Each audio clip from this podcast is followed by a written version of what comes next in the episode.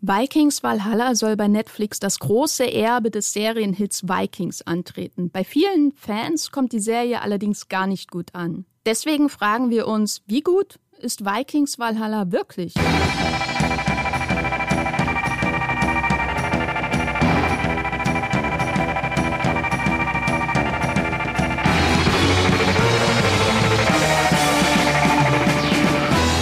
Hallo und herzlich willkommen hier bei Streamgestöber, dem Moviepilot Podcast über die Streaming Welt in Deutschland, auch bei Netflix, bei Amazon, bei Sky, äh, bei Magenta, was es sonst noch so alles an Mediatheken und Streamingdiensten in Deutschland gibt. Mein Name ist Jenny Jecke, ich bin stellvertretende Chefredakteurin bei Moviepilot und hier natürlich nicht alleine im Podcast über Vikings Valhalla, die große neue Netflix Serie, denn ich bin verbunden mit unserer Vikings-Expertin schlechthin, Esther Stroh.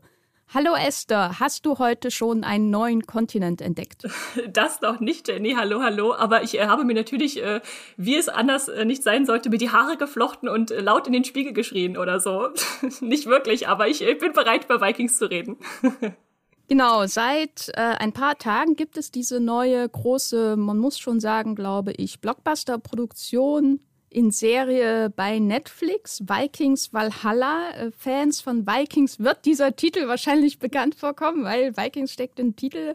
Vikings Valhalla ist aber in dem Sinne keine direkte Fortsetzung dieser äußerst erfolgreichen Originalserie, sondern setzt wesentlich später in der Zeitlinie an und so richtig bekannte Figuren aus der Originalserie gibt es eigentlich auch nicht viele, würde ich sagen. Einen, glaube ich. Da habe ich sowieso noch eine Frage zu dem.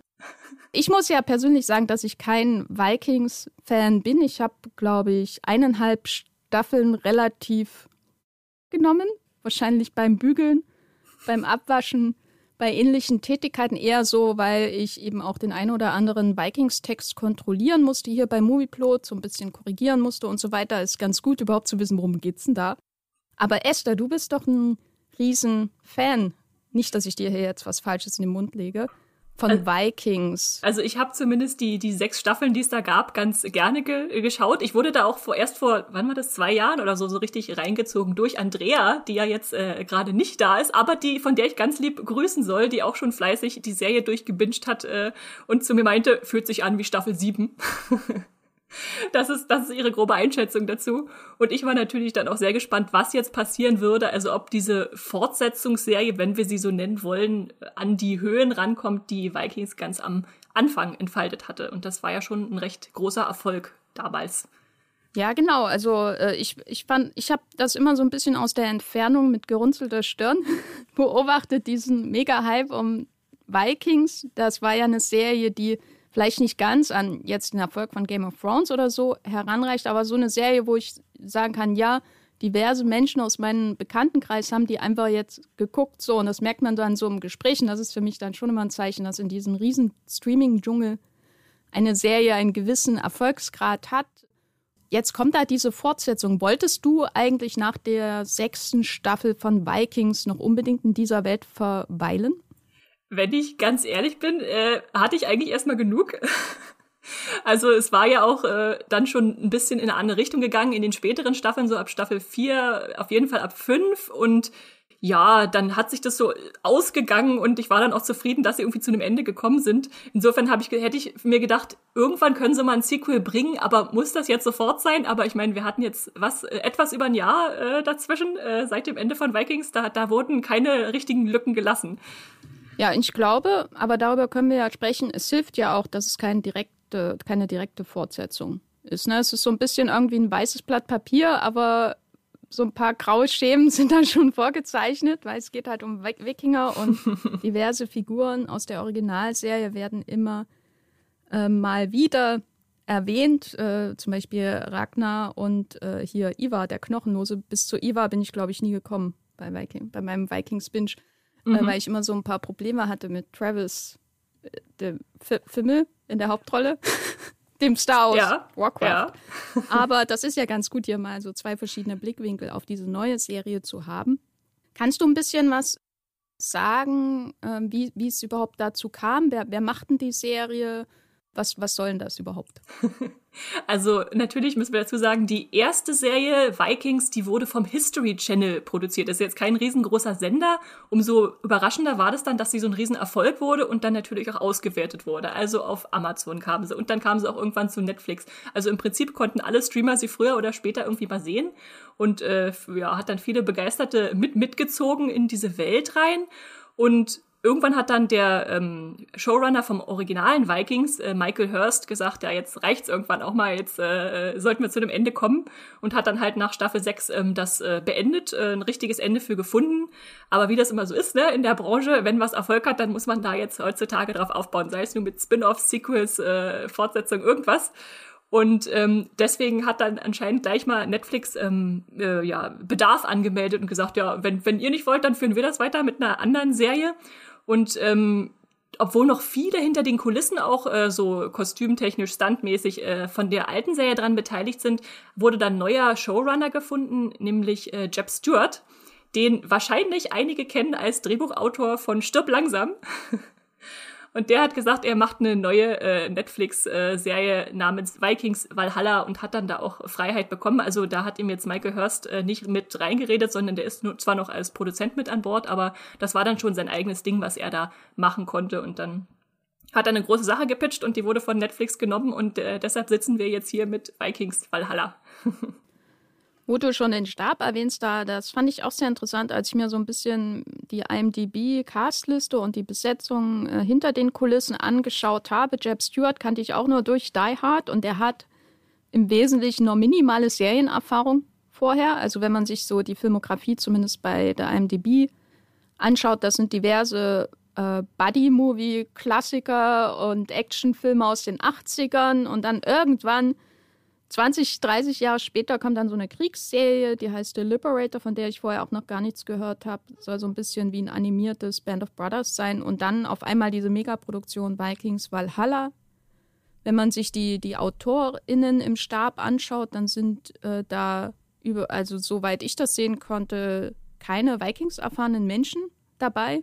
Und eher dann, wie du ja auch schon erwähnst, so in den, wie man beim Oscar sagen würde, technischen Kategorien also äh, bei der Kamera, Kostüme und so weiter da und findet man dann Menschen, die Vikings wirklich so als Credit auch schon in der IMDb, in ihrer Filmografie haben. Ich könnte mir vorstellen, das war irgendwie ein absichtlicher Schritt. Ich, ich weiß es aber nicht, weil das Grundgefühl, was ich bei Vikings Valhalla habe, ist, dass die Serie sich schon sehr anders als Vikings anfühlt. Ohne jetzt tiefer in die Story einzusteigen, was wir ja noch machen werden. Äh, wie war dein erster Eindruck von Valhalla? Ja, da würde ich total mitgehen. Also einerseits merkt man schon, dass eben diese Hintergrundleute oder wie du sie gerade genannt hast, ähm, besetzt oder zurückgeholt werden, dass sie irgendwie dieses Anknüpfen dann halt optisch äh, vornehmen wollten, sei es nur mit Kostümdesign oder, oder Kampfchoreografien. Aber dass sie sich eben für jemanden ganz anderen vom Fach eher Action entschieden haben, gibt ja dann schon eine neue Marschrichtung vor, ähm, dass die Serie auch einen anderen Tonfall wählte. Und ähm, erstmal auf den ersten Blick würde ich sagen, fühlt sich das schon eigentlich nach einer guten Entscheidung an, weil man, man kann jetzt nicht einfach Vikings kopieren. Ähm, andererseits ist es natürlich auch ein Wagnis zu sagen, ja, wir machen jetzt was eigenes, äh, weil das natürlich dann viele Vikings-Fans vor den Kopf stoßen äh, könnte, die sagen, sie erkennen da gar nicht mehr so das, was Vikings ausgemacht hat, äh, wieder. Und da es natürlich auch in der neuen Ära spielt, also 100 Jahre später, so ums Jahr 1000 rum, ähm, ist es natürlich auch Schritt zu sagen, wir haben eine neue Zeit und wollen die auch anders erzählen. Also eine gewisse Logik sehe ich da schon drin. Oder wie geht's dir damit?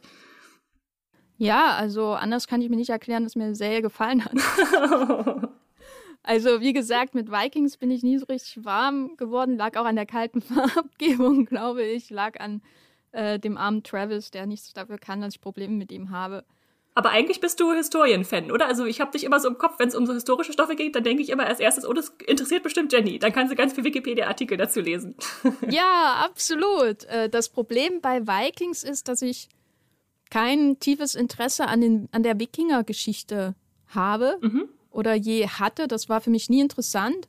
Und ein anderes ist, dass die ganze Ragnar-Figur, das sind ja auch teilweise eher so Mythen. Und die historische Belegung ist eher so suboptimal, würde ich mal sagen. Also so viel Wikipedia ähm, wie ich jetzt zum Beispiel bei Vikings Valhalla hatte, wo es wesentlich konkretere Figuren zum Teil gibt, mhm. ähm, waren bei Vikings nicht möglich. Also ich konnte, ja, aber andererseits war mein Grundproblem einfach, dass ich mich, mich die Hauptfigur überhaupt nicht interessiert hat. ich glaube, das ist das zentrale Problem. Und das, ja, die, die politische Welt drumherum. Äh, ich glaube, wenn ich später abgesprungen wäre oder wenn ich länger geschaut hätte, dann hätte mich die Serie vielleicht mehr interessiert, weil so wie ich es gehört habe, geht es ja dann irgendwann nach Paris und so weiter und in den Kiewer Russ und das ist alles hochinteressant. Aber am Anfang hatte ich immer das Gefühl, da sind Leute in einem Dorf und die gehen in ein anderes Dorf und machen das kaputt.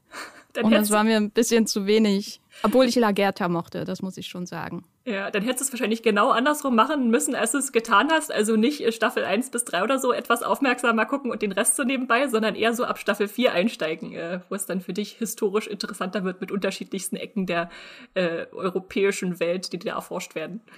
Ja, ah, aber da fehlt mir grundsätzlich die, die Geduld, um Serien so lange zu schauen, bis sie nach so und so viel Lebenszeit wirklich gut werden. Aber du hast eben schon was ganz Wichtiges erwähnt, und zwar die potenziellen Fanreaktionen. Also, wenn ich von Fans spreche, dann sind damit Menschen gemeint, wie du, Esther, die die Vikings intensiv verfolgt haben und nicht Menschen wie ich, die währenddessen ihre Wäsche beim Bügeln angeschaut haben. und äh, wenn wir auf die Fanreaktion schauen, ist es natürlich immer schwer, da das zu quantifizieren, sage ich mal, äh, weil sich ja äh, überwiegend negative Stimmen wahrscheinlich äußern und positive eher zurückhalten in den sozialen Medien, ist ja häufig so. Aber wenn wir mal so auf die bloßen Zahlen schauen zu Vikings Valhalla, dann fällt Folgendes auf. Bei Moviepilot hat die erste Staffel, die ja bisher raus ist, die hat acht Folgen, eine Durchschnittswertung von 6,2. Bei Vikings äh, ist die Durchschnittswertung insgesamt für die Serie 8 Punkte. Wobei ich sagen muss, ich habe dich gestalkt. Du hast die erste Staffel von Vikings mit 6,5 bewertet. äh, wer weiß, äh, du kannst ja vielleicht dazu dann noch was sagen. Ja, ja, das mache ich äh, gerne.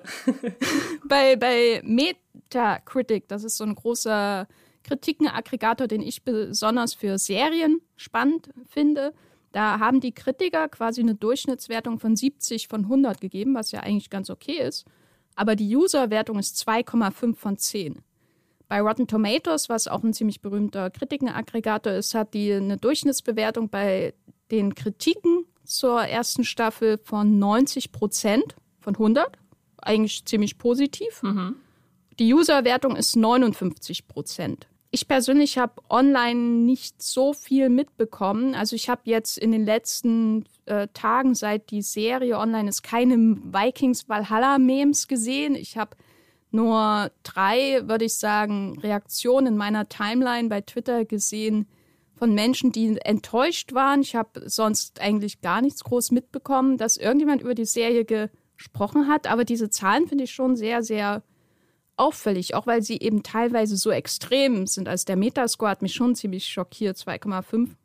Und ich finde das aber sehr spannend, weil mit unseren unterschiedlichen Sichtweisen auf die Serie können wir jetzt mal so ein bisschen herausfinden, woran das vielleicht liegt und ob das gerechtfertigt ist. Ist Vikings Valhalla so viel schlechter als Vikings oder braucht die Serie vielleicht diesen Vergleich gar nicht? Vielleicht ist sie besser, wenn man anders auf sie schaut, schwer zu sagen. Und deswegen ist es jetzt, glaube ich, an der Zeit, dass ich langsam mal eine Spoilerwarnung mache, weil wir, wir werden über die komplette erste Staffel sprechen und eventuell kommt es dabei auch zu ähm, konkreten Spoilern zum Ende der ersten Staffel und dem Finale. Das heißt, wenn ihr Vikings Valhalla noch nicht gesehen habt, dann habt ihr jetzt schon einen groben Eindruck, würde ich sagen, von der Serie. Schaut sie und kommt dann zurück zu diesem Podcast und habt viel Spaß damit. Bis dann. ciao. Und ich glaube, ciao. Und ich glaube, wir sollten jetzt weitermachen. Kurze Frage. Mm, also ich glaube, ich kann sie beantworten, aber ich weiß vielleicht auch schon zu viel, weil ich schon äh, mir, als ich mir ins Cast angeschaut habe, mir alle Wikipedia-Einträge von allen realen Figuren durchgelesen habe. Aber was ist deine Einschätzung? Braucht man Vikings-Vorwissen, um Vikings Valhalla zu schauen? Nee, das äh, auf jeden Fall gar nicht. Die Serie ist so gestrickt, dass man sie schauen kann, ohne irgendwelches Vikings-Vorwissen zu haben, was natürlich praktisch ist für Leute, die keine sechs Staffeln Vikings nachholen wollen. Und alle anderen, die Vikings geguckt haben, die äh, werden dann wahrscheinlich ab und zu so ein paar kleine eingestreute Referenzen recht subtil äh, bemerken. Ähm, dass da verwiesen wird dann doch auf die Mutterserie mal zwischendurch. Das liegt ja sicher dann auch ähm, größtenteils an dem historischen Hintergrund. Vielleicht kann ich jetzt mal kurz abnörden. Bitte. Äh, äh, wobei, das glaube ich, äh, aber dazu sage ich vielleicht auch noch was völlig Falsches mit äh, Erwartungen an große historische Ereignisse in Vikings Valhalla an diese Serie zu gehen, weil ich habe das Gefühl, sie geht sehr frei mit den, mit den Wikipedia-Einträgen um. ähm, und zwar der Hintergrund dieser Serie ist ja, so wurde es ja auch angekündigt, äh, das Ende des Wikinger-Zeitalters. Also das, was, soweit ich Vikings verstanden habe, Vikings ausgemacht hat, war auch so dieser Aufbruchsgedanke, da beginnt was Großes. Also Vikings hat, glaube ich, nicht genau am Anfang des Wikinger-Zeitalters gespielt. Ich dachte, war das so um 900, oder? Ja, das lässt sich immer alles nicht so ganz genau festmachen, aber man schätzt so um 900. Aber viele Ereignisse, wie so dieser Überfall auf das Kloster Lindisfarne, was ja ganz am Anfang steht, ähm, ist ja schon noch recht früh. Also wo die Wikinger dann wirklich erstmals nach äh, England beziehungsweise Angelsachsen äh, kamen um sich da zu zeigen. Also das war schon so das erste Aufeinandertreffen von, von westlichen und, und äh, barbarischen, sage ich mal, äh, Kulturen.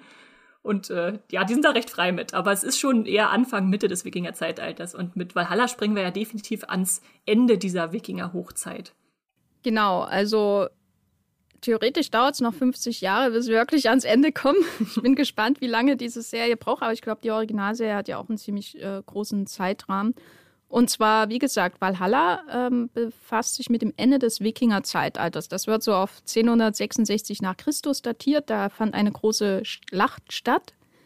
Davon sind wir am Anfang dieser neuen ersten Staffel von Vikings Valhalla aber noch weit entfernt.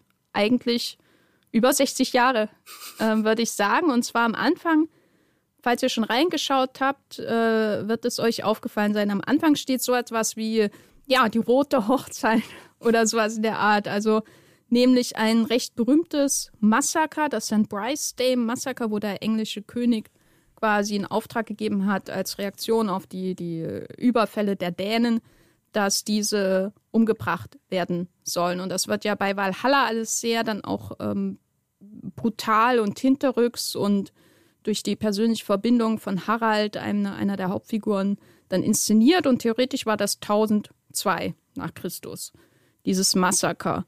Das hat, bringt natürlich so ein paar Probleme mit sich, weil manche Hauptfiguren da noch gar nicht gelebt haben. Die, der Harald zum Beispiel, der, ich glaube, seinen Bruder verliert während dieses Massakers. Auf jeden Fall eine ganz wichtige Person in seinem Leben und deswegen auch auf äh, Rache schwört. Und ausgehend von diesem Massaker und der geplanten Rache der Wikinger treffen wir dann diverse große historische Figuren, also den Harald zum Beispiel, der auch bei dieser Schlacht 1066 dann eine wichtige Rollen, Rolle spielen wird, theoretisch in, äh, ausgehend von dem historischen Hintergrund. Knut der Große, der hier einfach bisher Knut heißt. Oder, oder Knut, wenn jemand auf Englisch geguckt hat, wie ich. Ne, nennst du in deinem Kopf immer Canute? Weil ich denke dann immer, der, der ist da irgendwie im Wasser auf seinem Kanu unterwegs und äh, macht Sport. Äh, ab, ab und zu noch, aber langsam gehe ich auch zum Knut über. Also sorry, wenn es noch ab und zu rausrutscht. Nein, also ich fand das zu unhandlich. Ich freue mich, dass mal jemand Knut in der Serie heißt. Das ist genau mein Ding, obwohl ich auch die erste Hälfte der Staffel auf Englisch und die zweite auf Deutsch geschaut habe. Also ah. äh, fließender Übergang.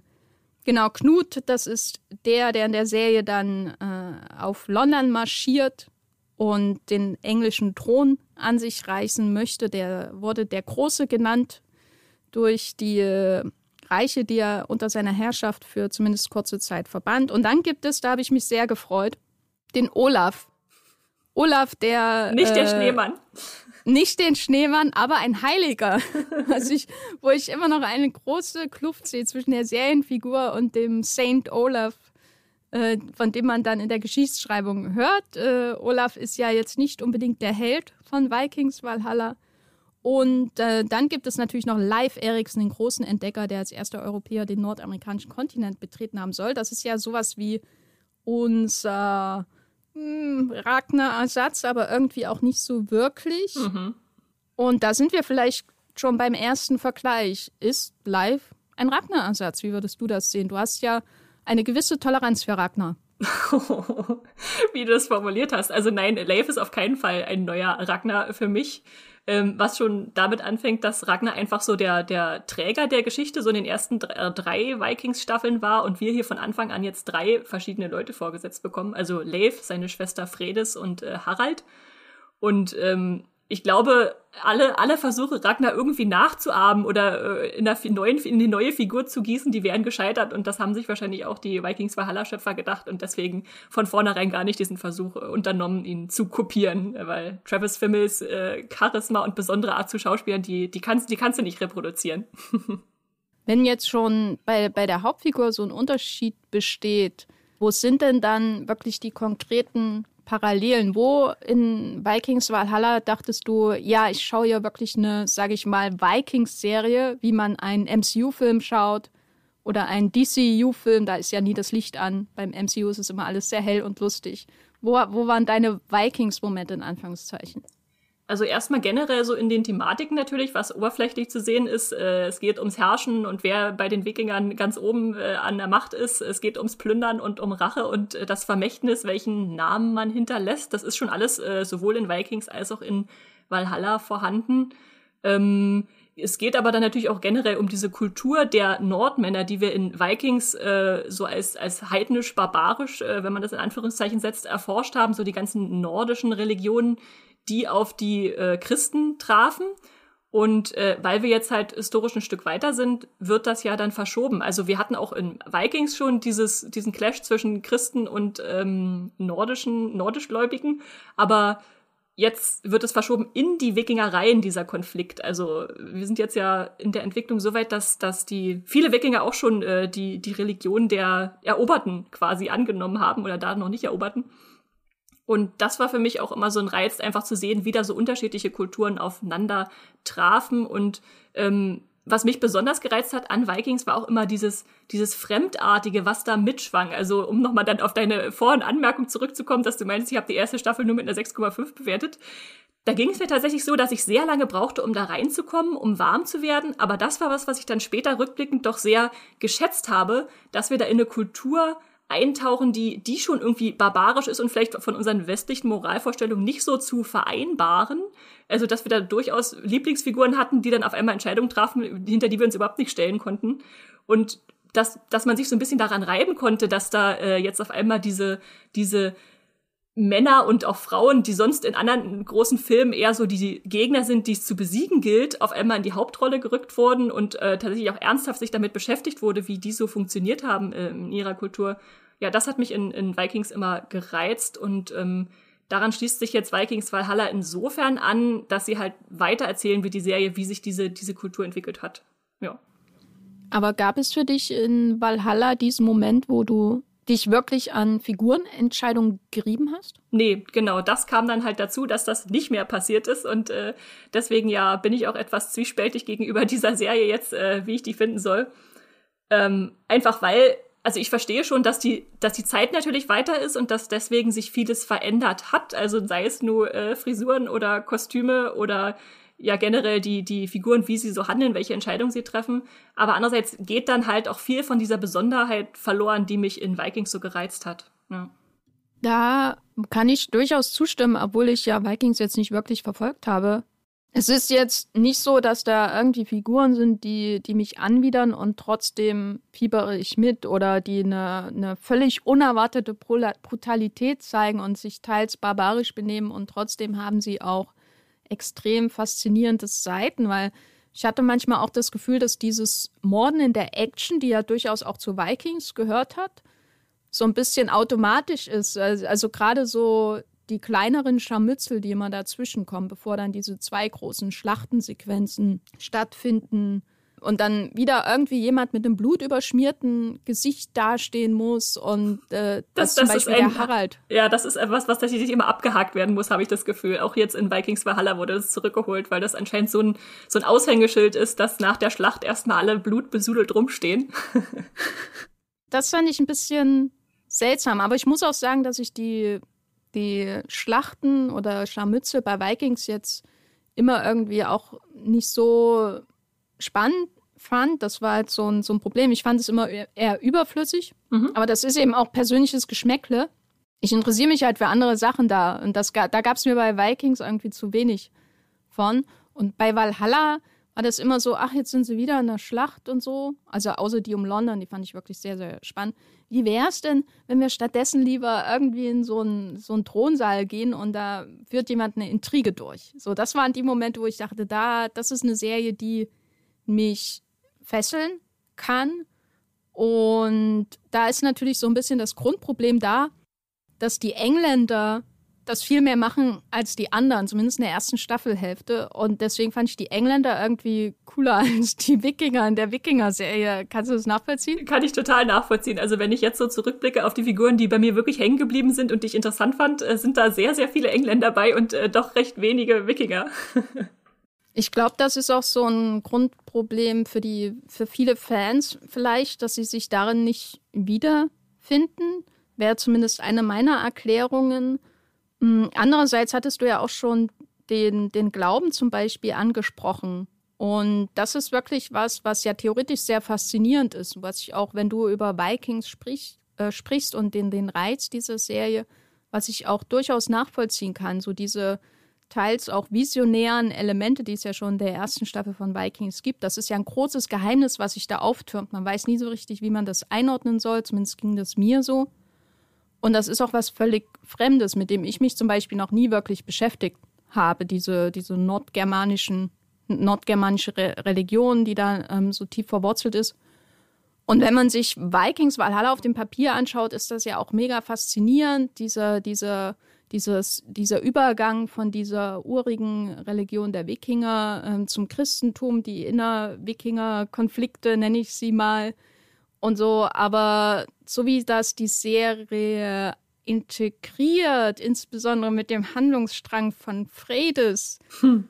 ähm, ähm, hatte ich so meine Probleme. Es war wieder so ein Moment, wo ich dachte, ach, ich wäre jetzt lieber in England. Mhm. Generell wahrscheinlich auch, weil ich nicht gerne in der Natur bin und campe. Ich glaube, dir geht das anders. Das ist vielleicht auch so ein prinzipieller Unterschied zwischen uns und Grund für unsere Vikings-Liebe und Abneigung. Aber ähm, wie, wie hast du denn den Umgang mit dieser äh, Religion und äh, diesem Vermischen mit dem Christentum, mit den Konflikten, die daraus entstehen, empfunden? Wie, wie ähm, schätzt du eine? Hat, hat es die Serie, äh, hat die Serie das Potenzial rausgeholt, was äh, in dieser ganzen Grundidee eigentlich drin steckt? Also die Grundidee finde ich auf jeden Fall super spannend und hätte die gern richtig tief ausgelotet gehabt, aber häufig hatte ich das Gefühl, dass dann Vikings Valhalla nicht ganz damit umzugehen weiß, was sie da rausholen kann. Also wir haben da am Anfang zwar die, die Wikinger, die aufgepeitscht werden, äh, jetzt nach England zu gehen und äh, sich zu rächen, wo dann schon mal hervortritt, äh, ja, manche wollen mit den anderen Wikingern nicht losgehen, weil die Christen sind und die anderen ja an Odin glauben. Ähm, da war schon viel Potenzial drin, aber sobald es sich dann trennt, hatte ich das Gefühl, es wird jetzt einfach so, so ein bisschen schematisch damit umgegangen. Also wir haben Leif in England, der dann tatsächlich so ein bisschen auch ja eine Art, ich sag's mal, sag mal, religiöse Erweckung hat, als da nach so einer Schlacht ihm ein kleines äh, Mädchen so ein, so ein Kreuz in die Hand legt und er dann zumindest in meiner Wahrnehmung anfängt, darüber nachzudenken, dass das Christentum vielleicht nicht so schlecht ist, wie er immer gedacht hat. Und dann haben wir auf der anderen Seite seine Schwester, die in äh, Skandinavien bleibt und nach Uppsala reist, um da die tiefsten Wikinger-religiösen äh, nordischen äh, Wurzeln zu erforschen erforschen an diesem äh, Pilgerort. Und äh, ja, das war dann für mich eher so ein, so, ein, so ein Platzhalter gefühlt. Also sie hatte nicht wirklich was zu tun, deshalb wurde sie nach Uppsala geschickt. Äh, und äh, ja, da war die der andere Handlungsstrang so viel, so viel spannender, dass man ja nicht umhin kommt, äh, das dann irgendwie als, als negativ wahrzunehmen. Oder mir zumindest ging so. Äh, wie wie war es bei dir, Jenny? Ich habe mich irgendwie gefreut, wohin das führt mit dieser ganzen Uppsala-Reise und ich war durchaus überrascht, wie vielschichtig dann zum Beispiel mit diesem ähm, superbärtigen Berserker umgegangen wird, äh, als dem zentralen Bösewicht, würde ich mal sagen, der ersten Staffel. Das, ähm, ja, das, das schält sich ja dann so, je länger Fredes da oben ist im Wald äh, immer mehr heraus, wo das eigentlich hinführt. Also, dass man den großen Konflikt um den englischen Thron und die Herrschaft überhaupt in Skandinavien hat und die wird, das wird wahrscheinlich noch mehrere Staffeln in Anspruch nehmen, aber dass quasi im Verlauf der Staffel ein Bösewicht für diese eine Staffel vorgestellt wird. Und das ist im Grunde der, der Berserker, Also dieser fundamentalistische Christ hm. mit seinem mega beeindruckenden Bart. Also ich konnte mich daran nicht satt sehen. An die, also ich habe mich so gewundert, wie pflegt er das im Wald? Ich meine, die haben ja sowieso nie irgendwie Zelte dabei oder planen oder Verpflegung. Die laufen ja immer eigentlich sehr, sehr leicht ausgestattet durch den Wald. Äh, aber aber wie, wie hat er äh, im, im, Flusswasser oder im Bachwasser, im Eiskalten, seinen Bart gehegt und gepflegt? Da hätte ich gern mehr von gesehen. Aber davon unabhängig, das fand ich ganz gut gemeistert. Ich fand ihn sehr, sehr einschüchternd. Ich, äh, ich mochte diese ganze Idee seiner Reise nach Uppsala auch als Flashback anzulegen zu dem Trauma seiner Kindheit, das ihn dazu geführt hat, äh, so einen Hass auch auf diese, diese Religion und die Menschen, die sie ausüben, zu entwickeln. Ist natürlich alles sehr simpel gemacht. Ne? Also wie, wie äh, charakterisiert man jemanden Drehbuch am besten, indem man ähm, äh, ihm zusehen lässt, wie da irgendwie jemand niedergemetzelt wird oder so und gut ist.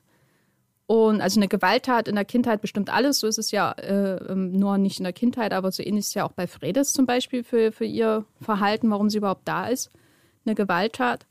Ähm, aber bis es, bis es endlich dahin kommt und bis sich dieser Konflikt äh, zwischen ihm und Fredes und so weiter äh, endlich mal so klarer entfaltet, dauert es halt auch. Hm. Also da ging es mir ganz ähnlich wie dir. Ich finde es total interessant, dass du trotzdem diese Spannung in dir dann noch gefunden hast, dass du sagst, der ist für dich eine interessante Figur geworden, weil ich habe dann da irgendwann tatsächlich so halb abgeschaltet innerlich gesagt und nee, die interessieren mich jetzt nicht mehr, was was da passiert. Irgendwie hatte ich das Gefühl, Fredes wurde nur noch so als Vehikel eingesetzt, um dann äh, diesen Bösewicht einzuführen und ja, nee.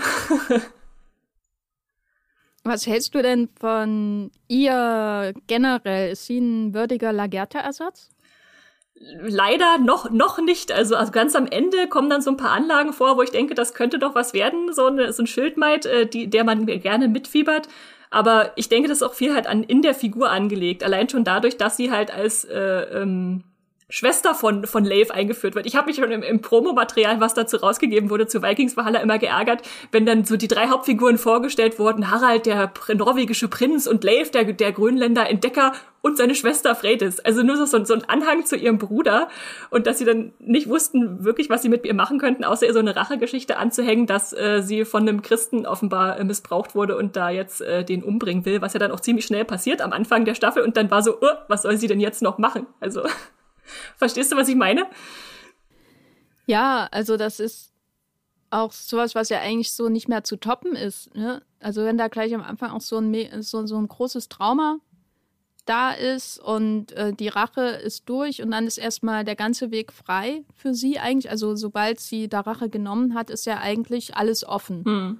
Und da straucheln, glaube ich, die Autoren einfach um, um diesen Weg auszufüllen in irgendeiner Hinsicht. Sie wissen, wo sie sie am Ende hinbringen wollen, mhm. dass sie dann auch Schildmaid ist, zum Beispiel, und diese Ausbildung bekommt, was ich auch ein bisschen, ich weiß nicht, fand ich irgendwie alles ein bisschen überflüssig. Ich, ich habe ich hab nie so richtig verstanden, brauchst, warum brauchst du überhaupt eine Ausbildung? Kann sie nicht sowieso schon die ganze Zeit Leute killen? Also da, ich sehe da keinen gewaltigen Unterschied zwischen ihren Skills am Anfang der Serie und am Ende. Außer dass sie diesen Job bekommt, also, aber ja, ist halt auch eher so ist der Titel, als Beschäftigungsmaßnahme. sie hat quasi ihren Bachelor und Master gemacht, um das dann auch vorzeigen zu können, dass sie jetzt offiziell Schildmaid ist und nicht nur Kämpferin aus Grönland, die Eisbären gekillt hat. genau, und, und dann schneiden sie sich natürlich auch selber ins Fleisch, weil der große Bösewicht, der da aufgebaut wird mit seinem prachtvollen Bart, wie gesagt, ich bin Fan, dann eben auch sehr leicht entsorgt wird. Hm. Und dadurch verliert sie wieder diese Connection, weil sie hatte ja zu ihm irgendwie in irgendeiner Form wenigstens eine Beziehung, während alle anderen abgehauen sind nach England. Und diese Spannung, diese Rache zwischen den beiden, der eine, also seine, sein, seine Sicht auf sie ist ja manchmal auch sehr mysteriös. Ne? Will er sie eigentlich wirklich töten oder will er da zu, eine, zu einer großen Konfrontation äh, kommen, wo das Schicksal der Menschheit und der Wikinger entschieden wird und der Christen vor allem und der, der in Anführungszeichen Ungläubigen? Und so, und dann wird er einfach platt gemacht und gut ist. Und damit steht sie dann wieder so taumelnd da. Und dann bleibt nur noch die Love Story mit Harald, von der ich ehrlich gesagt auch nicht ganz überzeugt war, auch wenn die beiden Chemie haben, mhm. würde ich sagen, die beiden SchauspielerInnen. Ähm, Wie stehst du zu, zu Freydis und, und Harald? Finde ich auch überhaupt nicht glaubhaft. Also ich glaube auch nicht, dass sie zusammenbleiben. Das war irgendwie äh, gerade in der ersten Folge, wo schon so viel reingequetscht wird. Wir haben eine Sturmüberfahrt, wir haben äh, kämpfende Wikinger mit blutbespritzten Gesichtern und wir haben ein bisschen Sex in, in Wikinger-Behausungen, wo ich dachte, ist das jetzt nur, damit die erste Folge ausstellt, was Vikings Valhalla alles kann und was es bieten wird im Verlaufe der nächsten acht Folgen beziehungsweise Staffeln, die da noch kommen? Schwierig. Hm. Ja, äh, eine Sexszene pro Staffel oder zwei, Max, würde ich sagen. da waren sie ja schon sehr zahm. Also da bin ich aus Game of Thrones ganz anderes gewohnt. Zumindest aus den frühen Staffeln. Ich weiß nicht, wie, wie ähm, das bei Vikings war. Hat Sex da eigentlich eine, eine Rolle gespielt? Gute Frage. Nicht so, dass es sich mir richtig eingebrannt hätte. Also es gab schon immer wieder äh, Techtelmechtel auf Fällen, aber es ging dann eher so um das danach. Also jetzt äh, sind da zwei Leute verheiratet und was machen die damit, beziehungsweise mit wem schlafen sie dann als nächstes und äh, was macht das mit der Beziehung? Eher so, ja, wo, kann mich nicht erinnern, dass es besonders inszeniert äh, gewesen wäre. Ja. Dabei ist es doch so kalt da oben, die müssen sich doch erwärmen. Naja. ähm, damit sind wir schon bei Fredes, äh, wie ist denn das eigentlich bei Vikings gewesen? Gab es da mehr Frauenfiguren als Lagerta? Ich kann mich da wirklich kaum noch dran erinnern. Ähm, war das eine Serie, die sich dadurch ausgezeichnet hat, dass es starke Frauenfiguren gibt? Also es gab eine Handvoll, die dann auch in Erinnerung geblieben sind, aber Lagerta war schon ganz klar die, die sich durchzog und die dann äh, auch so das Aushängeschild wurde, zumal dann auch viele der Frauenfiguren äh, so nach zwei, drei Staffeln wegstarben und durch neue ersetzt wurden, äh, die auch wieder äh, blond und, und äh, manchmal äh, gar nicht so viele Schildmeiz, eher dann so auch ähm, Beraterinnen oder Ehefrauen waren, die dann auch mal herrschen durften. Äh, an Aslaug erinnert man sich vielleicht noch an Ragnars zweite Frau, äh, die aber auch sehr verhasst war. äh, die dann eher so lasziv äh, daherkam als, als Nymphe quasi eingeführt und dann äh, Kattegat übernahm. Ja, aber Nela Gerta ist da schon ganz klar, die, die, die in Erinnerung bleibt. Hm. Hast du, abgesehen von Fredes, noch irgendeine andere Frauenfigur in Valhalla, also in der Serie Vikings Valhalla, gesehen, die das Potenzial dazu besitzt, so eine Rolle für diese Serie einzunehmen oder die vielleicht auch einfach nur faszinierend ist durch den ganzen Handlungsstrang, den sie hat? Also äh, bei Jarl Hakan, der, der Wikinger-Herrscherin in Kattegat, kann ich das leider nicht oh sagen. Oh kann ich das nicht sagen, weil, weil sie ja total sinnlos eigentlich ist in, in, in der Serie und dann am Ende auch einfach entsorgt wird. So muss man da war ich auch sowas von enttäuscht. Also ich wusste, dass es passiert, weil sie so eine Mentorfigur ist hm, und das hm. passiert dann halt immer in solchen Serien. Aber so eine Ausstrahlung, wie sie, wie die Schauspielerin auch mitbringt. Und ich habe mich auf jede Szene, in der sie ist, äh, gefreut, obwohl sie wenig zu tun hatte. Und dann, ja, hm, passiert das. Dann passiert Unabwendbare. Das. Aber dafür haben wir dann halt auf Seite der Engländer die, die Emma aus der Normandie äh, von Laura Berlin, der deutschen Schauspielerin, gespielt.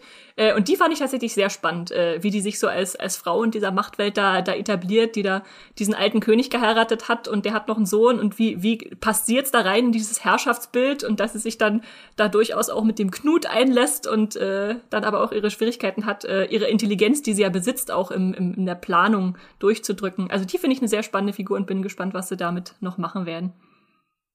Ja, das war bei mir ganz ähnlich. Also Fredes fand ich im Prinzip interessant, aber da haben sie storytechnisch nicht viel draus gemacht. Und Emma war so jemand, da konnte ich am Anfang gar nicht so richtig einschätzen, was, wie, wie, welche Rolle sie in der Serie spielen wird. Dann habe ich den Wikipedia-Eintrag durchgelesen, der hat mir auch nicht so richtig geholfen.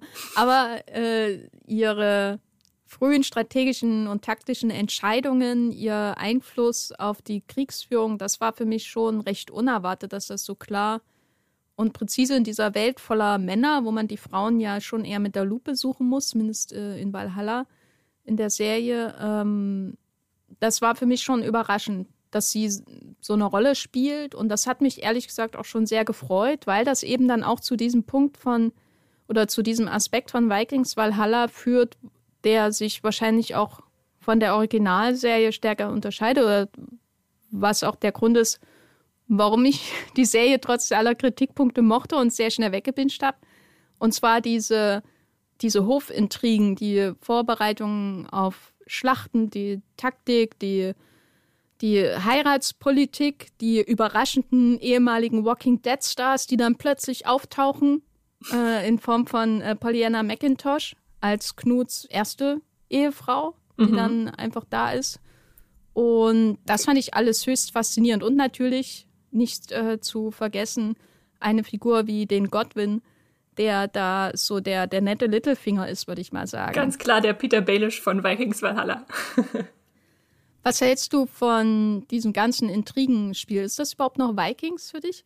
Ähm, also es, es passt auf jeden Fall für mich rein, aber ich habe zwischendurch auch überlegt, ähm, dass wenn ich mich so selbst betrachtet habe, ich interessiere mich gerade mehr für die britischen Hofintrigen als für die Wikinger, was die so machen, dann ist das vielleicht ja eine, eine zwiespältige Entscheidung, das so prominent zu machen in, in Vikings Valhalla. Aber ganz klar äh, habe ich mich auch am meisten für interessiert und am meisten mitgefiebert, wer jetzt als nächstes wen betrügt und äh, beim Ausreiten irgendeine Falle stellt und so. Also, huh. Gab's sowas denn in der Originalserie irgendwann? Ähm, wir haben durchaus auch Szenen am englischen Hof gehabt in Vikings. Ähm, da gab's vor allem äh, äh, einen König, der sich so ein bisschen mit, mit Ragnar angelegt hat und dann ähm, äh, auch den, den Hof für mich interessant gemacht hat. Aber ich würde sagen, wir, wir blieben da schon mehr auf, auf Seite der Wikinger noch verhaftet. Ja. Hm. Ähm, weil, weil, ja, ich habe mich immer gefreut, wenn die in England waren, auch weil sie da ein Dach über dem Kopf hatten und nicht im Wald campen mussten. Hm so aus persönlicher Neigung äh, von mir. Nein, aber im Ernst, also der, die, die der ganze englische Handlungsstrang hat halt auch den Vorteil, dass die ganzen mächtigen Wikinger, also Knut und Olaf und Harald dann eben auch dahin kommen. Da sammelt sich alles und Fredes wird allein im Wald zurückgelassen. Mhm. Und ähm, was, was hältst du denn von diesem Wikinger-Trio und diesem, diesem ganzen Machtkampf, der sich da ja anbahnt, auch für die kommenden Staffeln, also zwisch, zwischen auch Olaf und Knut und äh, Harald, der dann die, die Flucht antreten muss?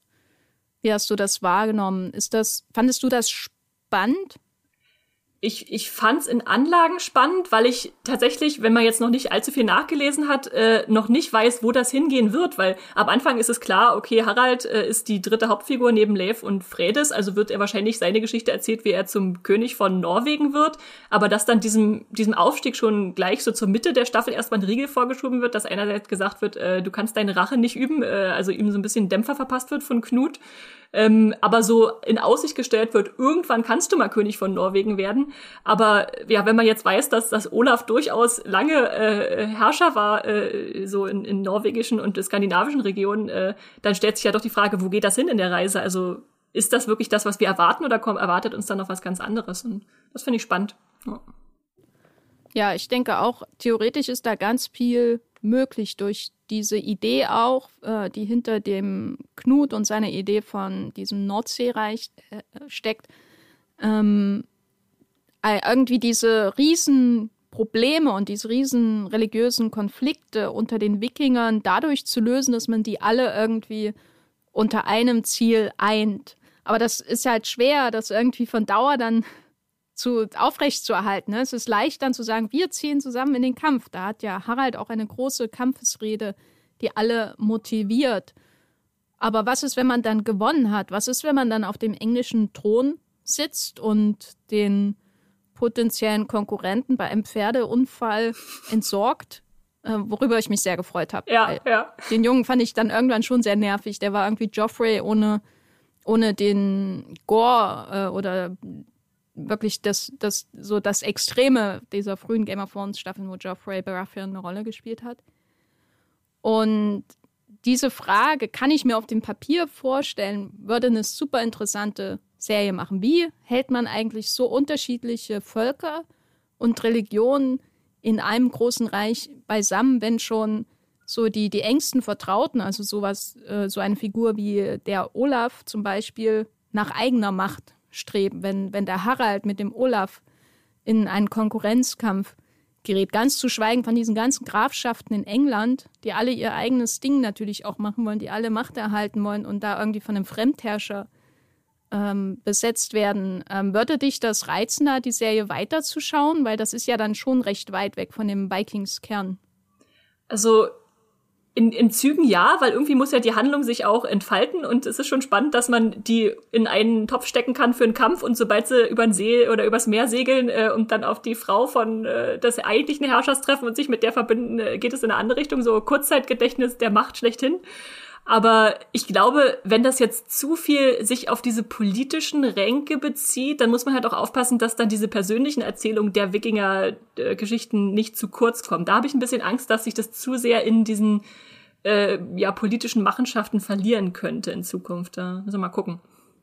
Hast du denn das Gefühl, es ist in Staffel 1 genügend ja, sage ich mal, so, so Basis oder äh, sowas geschaffen worden, um wirklich in die Persönlichkeiten und ihre Geschichten abzutauchen, weil äh, durch die Intrigen muss ich natürlich oft an Game of Thrones denken, eine meiner Lieblingsserien, und da muss ich schon sagen, wirkt die Charakterzeichnung schon wesentlich oberflächlicher. Ja, da triffst du den Nagel auf jeden Fall auf den Kopf. Also wir haben zwar auch diese Intrigenanlagen, was die Serie durchaus spannend macht, aber dadurch werden die Figuren dann erstmal, habe ich das Gefühl, nur oberflächlich eingeführt. Also ich, ich habe jetzt weder zu Leif noch zu äh, Fredes, zu Harald ein bisschen Zugang gefunden.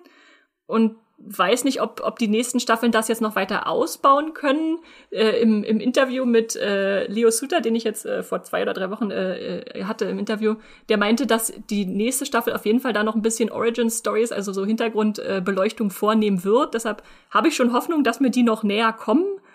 Aber die erste Staffel hat das noch nicht äh, überzeugend äh, für mich abgeliefert. Ja, da frage ich mich auch manchmal, ob dann der Showrunner vielleicht zu wenig TV-Erfahrung hat. Ich weiß nicht. Mhm. Ich meine, Stopp langsam ist auch ein recht komplexer Film dafür, dass da einfach jemand in einem Hemd rumläuft und Leute abknallt. Ich habe mich auch gefragt. Ja. Ich habe ja. Ich hab mich auch gefragt, ob sie einfach in Staffel 1 schon zu viel wollten, weil wir haben ja auch diese Zweiteilung, erst den, den England-Feldzug und dann geht's ja nochmal zurück nach äh, äh, Norwegen oder Skandinavien, um dann noch den Wikinger-Konflikt mal auszutragen. Und vielleicht wäre es besser gewesen, sich nur auf diese, diese England-Rache zu beschränken und dafür sich ein bisschen mehr Zeit für die Figuren zu nehmen, die da äh, rumlaufen. Hm. Ja, ich glaube, das wäre nicht schlecht gewesen, weil eins meiner Probleme beim Schauen war, dass ich diese Schlacht um London. Hm. Die war schon so ein Höhepunkt, fand. ne? Ja, ja. ja und dann ging es noch dachte, weiter. Ist ein bisschen früh für das Staffelfinale. also ich fand die extrem spannend.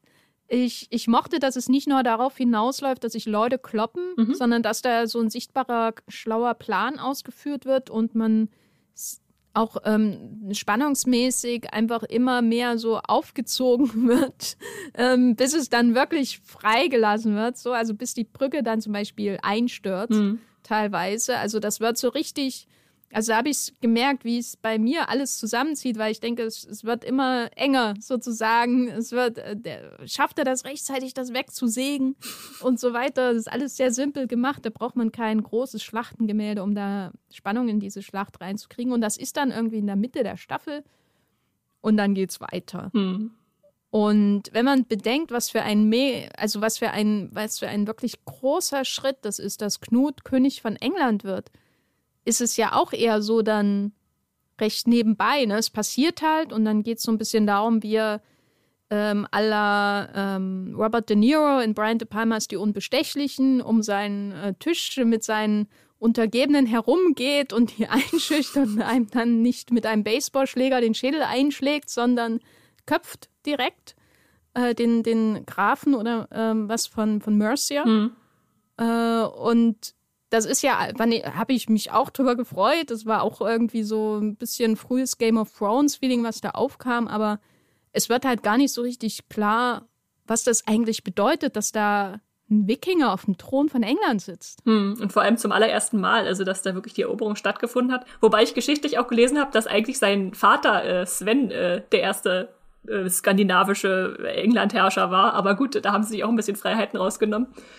Ähm, ja, ja ich meine, äh, das ist ja, würde ich sagen, so oder so ein großer Schritt, ne? dass das einfach passiert. Mhm. Und das da auch als Höhepunkt der Staffel funktionieren können. Andererseits bin ich keine Drehbuchautorin.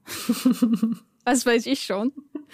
Aber ja, da muss ich dir auf jeden Fall ähm, zustimmen. Und dann geht es wieder nach Kattegat. Spielt das, ist, ist das eigentlich so, wenn man das als Vikings-Fan guckt, irgendwie ein großes Ding, dass da in Kattegat irgendwie eine Schlacht stattfindet, weil ich, ich kann irgendwie den Reiz von Kattegat nicht so richtig nachvollziehen, weder in Sachen Immobilien noch Wohnqualität noch ähm, Story technisch. Aber in Vikings ist das ja ein sehr wichtiger Ort. Das ist ein wunderschöner norwegischer Fjord. Gefällt dir denn nicht die, die Lage?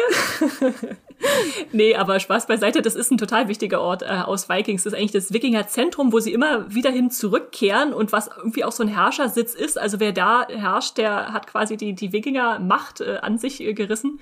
Und deshalb ist es auch interessant, diese Stadt wiederzusehen, weil sie in Vikings ganz klein mit so, als so ein paar Hüttenansammlungen in Staffel 1 angefangen hat und dann immer größer wurde. Und jetzt haben wir ja diese weit, weit ausgebreitete Stadt mit Verteidigungsanlagen und allem drum und dran. Insofern, das ist auf jeden Fall ein Kopfnicken in Richtung Vikings, äh, dass diese ja, fiktive Stadt da äh, jetzt wieder zurückkommt äh, und wieder so ein, so ein Zentrum bilden darf.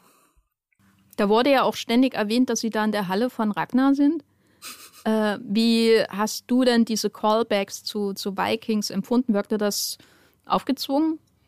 Teilweise ja. Also manchmal war es einfach nur so ein bisschen Name-Dropping, also ob nur Ragnar in der Ansprache erwähnt wird, dass, dass die irgendwie alle von Ragnar abstammen, die, die Wikinger, da weil er so nur Lichtgestalt war oder Ivar und Björn äh, dann mal erwähnt werden oder sogar die, die Russ werden sogar, glaube ich, mal genamedroppt. Das war schon so ein bisschen, ja, wir wissen, dass ihr eine Fortsetzungsserie zu Vikings irgendwie indirekt seid, aber ja, dann kam dann entweder nicht genug oder oder hätten sie es ganz weglassen können, äh, beziehungsweise äh, beim anderen Figuren ist es schon wieder spannend, wenn es dann wirklich konkret wird. Also zum Beispiel ähm, der Harald äh, ist ja der Nachkomme von Harald Schönhaar, Feinherr, wie er im Englischen heißt, äh, der von Peter Franzen gespielt wurde. Und der war auch eine spannende Figur in Vikings, äh, die sich wirklich länger da ausgetobt hat und auch äh, König war. Und da hat man dann irgendwie schon, habe ich zumindest äh, eher so eine, so eine Verbindung gefunden, wo ich dachte, ja, die vorige Figur kenne ich und das jetzt sein Nachfahrer, das ist interessant. Und äh, wenn dann noch so Easter Eggs eingebracht werden, werden, wie dass der zum Beispiel das Armband von ähm, dem Harald Schönhaar aus Vikings trägt, äh, um da so äh, ja eine Referenz zu bringen, das, äh, das finde ich dann schon wieder nett. Aber wenn es nur einfach so ein bisschen mal kurze Erwähnung ist, dann ja, dann kann ich damit nicht so umgehen. Aber wenn du dir den Harald jetzt zum Beispiel anschaust, siehst du da auch charakterlich irgendwelche Vergleiche zu dem Original? Weil ich frage mich die ganze Zeit, wenn das Team schon größtenteils ein anderes ist hinter der Serie, es in einer anderen Zeit spielt, ob da diese Verbindungen wirklich durchdacht eingeflochten werden. Mhm, mhm. Ähm, Oder ob das einfach so Fanservice ist. Also ein bisschen durchdacht ist es schon, weil ähm, Harald auch äh, König war, äh, großer König von Norwegen oder ganz Skandinavien, weiß ich gar nicht mehr. Auf jeden Fall der, der sich dann auch gegen äh, Ragnars Söhne durchgesetzt hat, interessanterweise. Ähm, und dass er jetzt sozusagen diesen gleichen äh, diese gleiche Streben durchmacht, dass er da auch hin will, wo sein Urahn mal äh, geherrscht hat, das finde ich dann schon, dass es, dass es äh, mich, mich packt im Sinne von, dass da eine Parallele ist, die ich nachvollziehen kann. Ja, äh, optisch weiß ich nicht, ob sie sich so ähneln. Die Frisuren haben sich schon sehr verändert seitdem. Also äh, ich, ich habe häufig das Gefühl jetzt äh, bei, bei den Haarpracht, die die Wikinger jetzt so tragen, die, die könntest du auch heutzutage auf der Straße sehen, so, so ein paar Hipster mit Männband oder so. Aber der Harald äh, Schönhaar, sein Vorfahr, der hatte dann, weiß ich nicht, erst so noch Tätowierungen am Kopf und oben das Haar. Also äh, worauf ich hinaus will, diese Details, äh, da hat sich halt auch viel verändert. Ähm, und das muss man wahrscheinlich sehen, aber äh, ja, ist vielleicht nicht zum Besseren. Würdest du das auf die Christianisierung zurückführen? Ja, definitiv. Also äh, gerade so bei den Kostümen auch, dass man da jetzt ganz viel Kettenhemden sieht und ganz weniger Fälle und so. Das ist einfach eine klare Kostüm-Design-Entscheidung, äh, dass wir sagen, wir sind jetzt weiter im Wikinger-Zeitalter vorangekommen und müssen dann auch den Look verändern. Aber dadurch ja geht halt dieses barbarische verloren, von dem ich vorhin sprach. Äh, ja. Ist alles zahmer. Eine, eine Figur, die in meiner kurzen Vikings-Phase Eindruck auf mich hinterlassen hat, war Floki.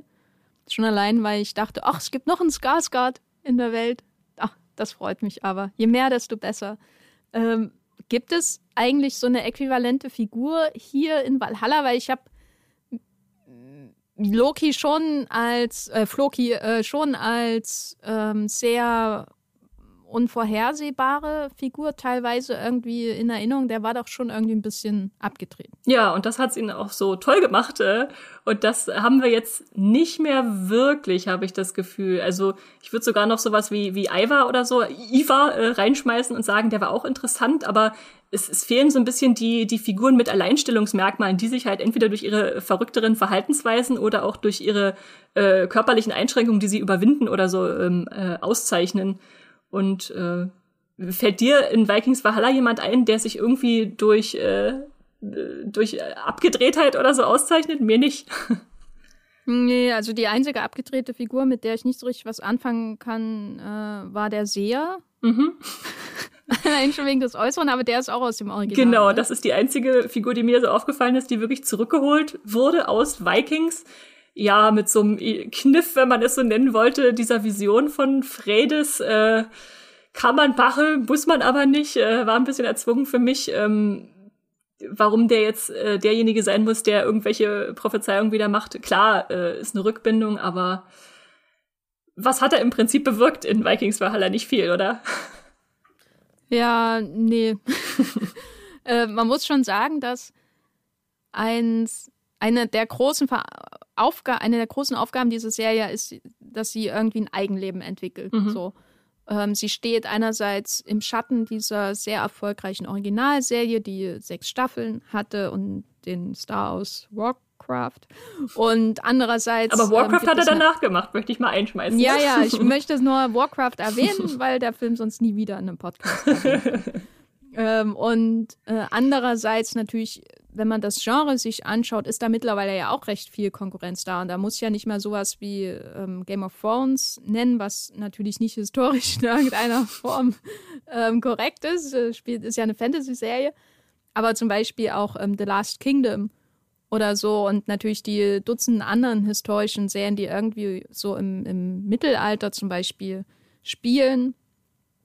Und das ist natürlich alles irgendwie so diese Riesenmauer, die man erstmal so als Kreativer er erklimmen und überwinden muss, um dann sein eigenes Ding draus zu machen.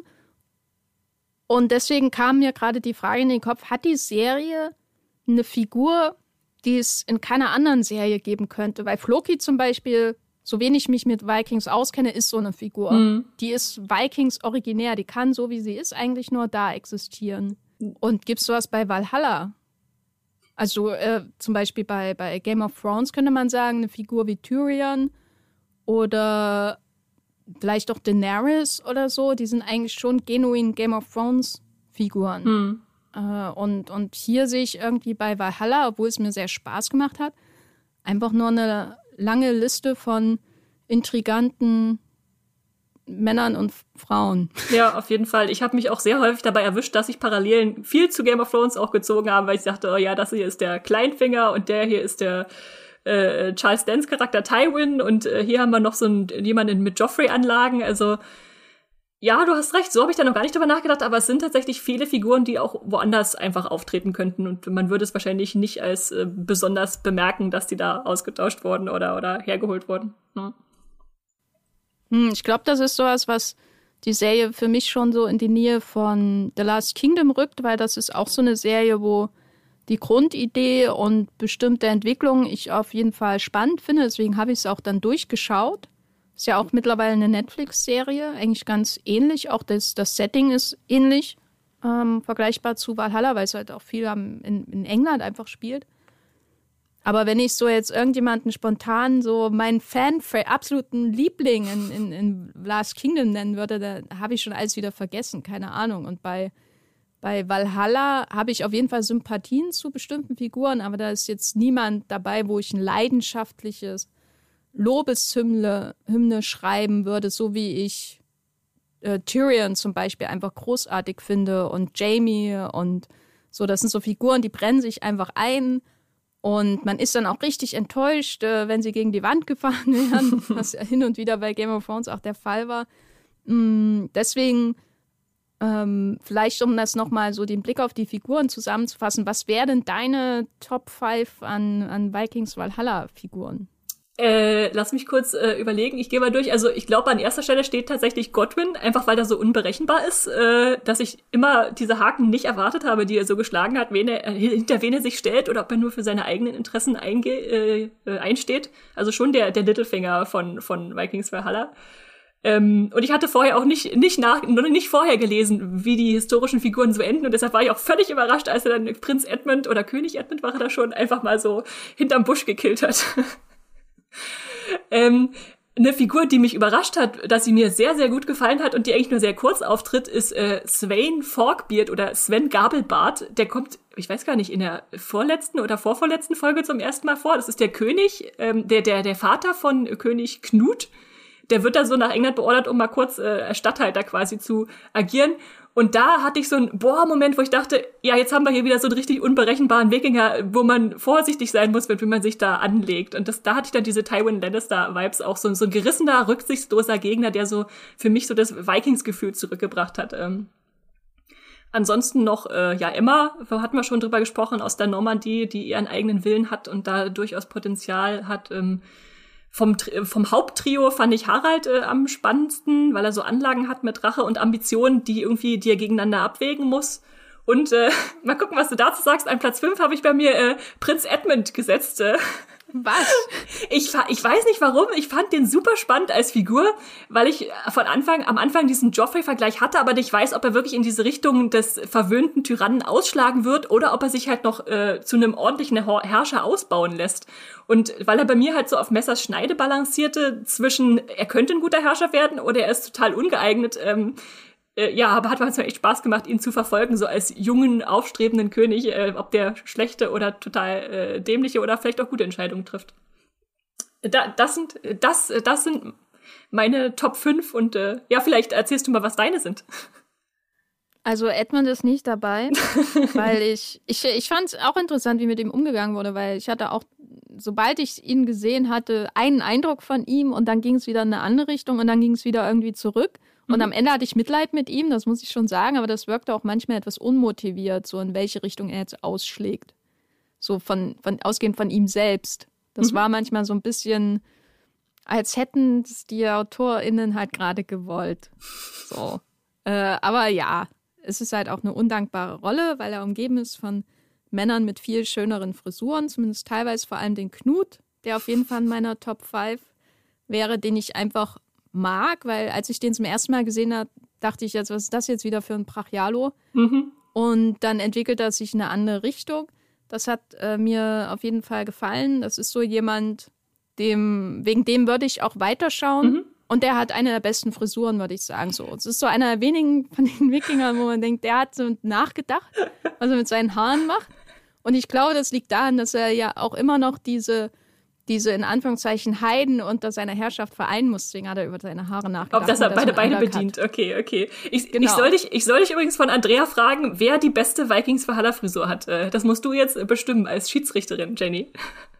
Oh je, die sind alle so durchschnittlich. Hat, hat Andrea denn gesagt, was ihre äh, beste Frisur ist in der Serie? Hat sie, hat sie nicht verraten. Nee, tut mir leid.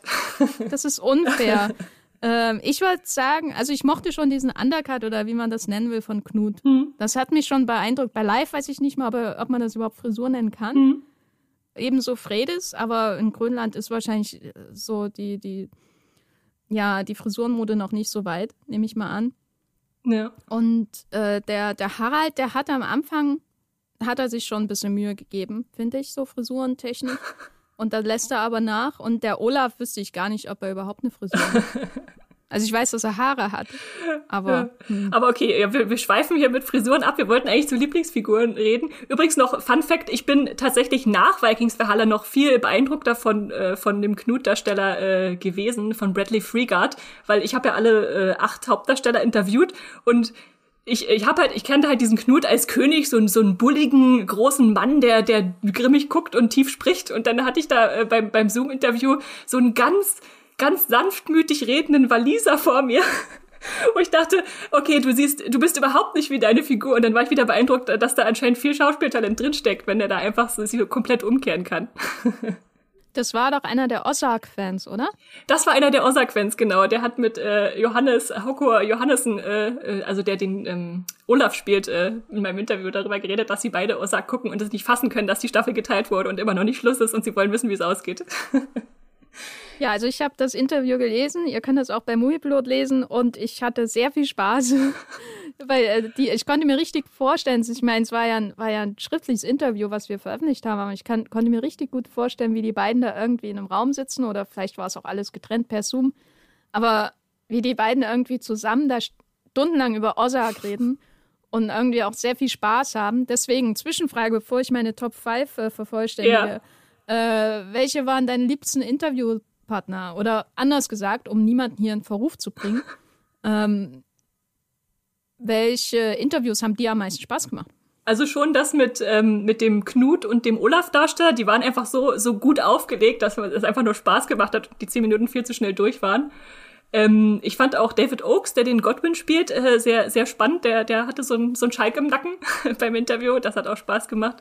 Und ähm, die Frauen, äh, also ich habe äh, die Fredes und die äh, Jarl Harkon-Darstellerin interviewt, die fand ich auch sehr sympathisch. Da habe ich dann erstmal gemerkt, die hätten wahrscheinlich noch mehr aus ihren Rollen rausholen können, wenn man, äh, wenn man da denen mehr zu tun gegeben hätte.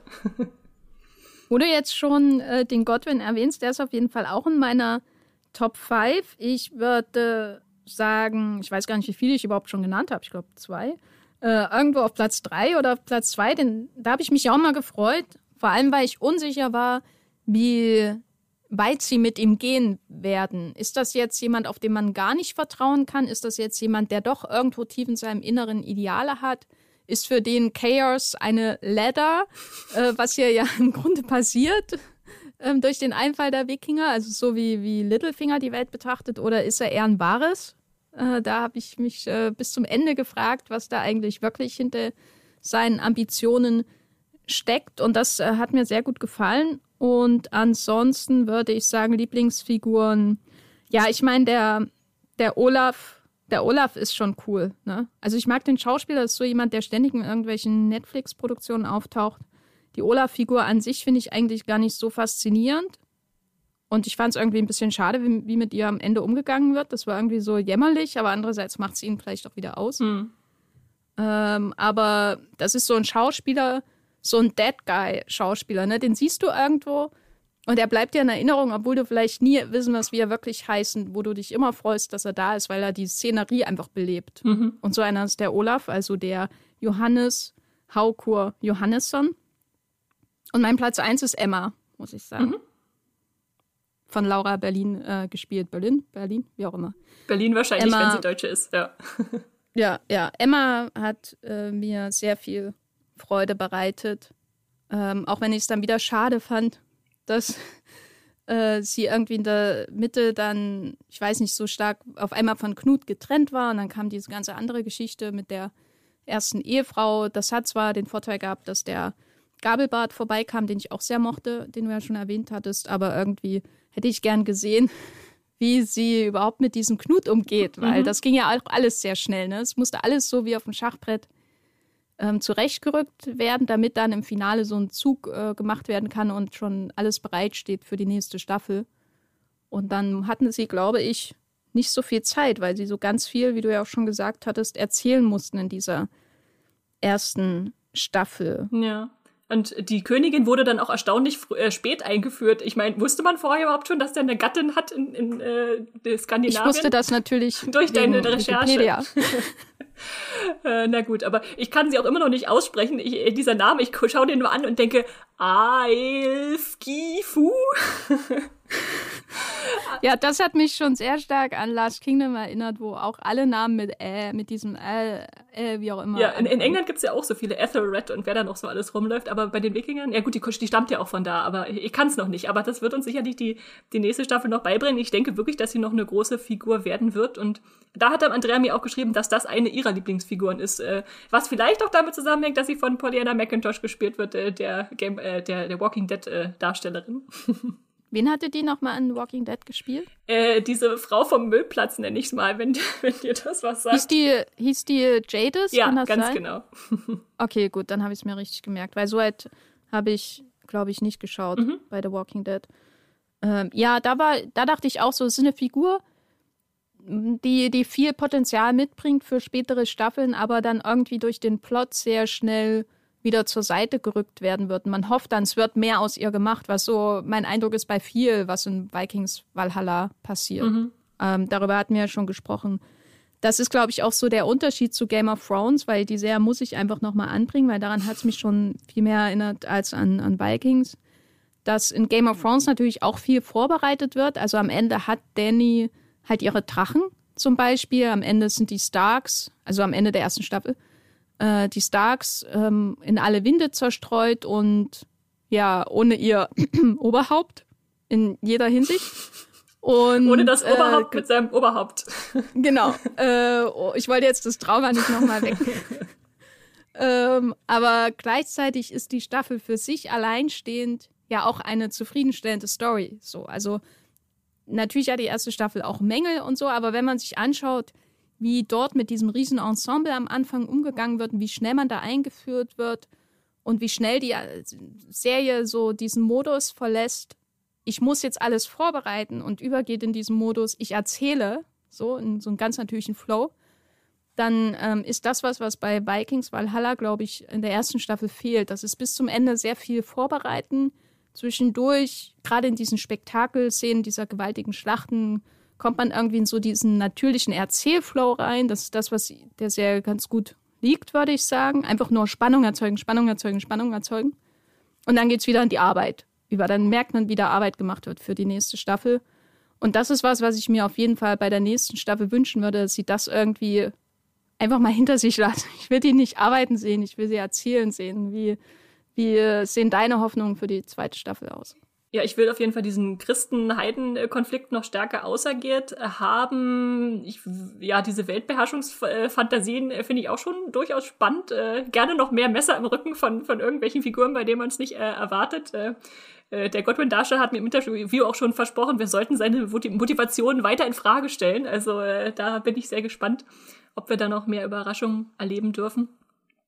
Und ansonsten ja, hoffe ich einfach, dass die Figuren noch ein bisschen Profil gewinnen, weil zum Beispiel der ähm, Lave-Darsteller Sam Corlett, äh, der hat ja dann am Ende doch noch mal so eine Szene, wo man denkt, oh, da könnte es vielleicht noch ein bisschen spannender werden. Also der hat da, wo dann so seine dunkle Seite auf einmal hervortritt, die er die ganze Zeit nicht äh, zeigen konnte äh, als er da in dieser Hütte diverse Menschen äh, abschlachtet.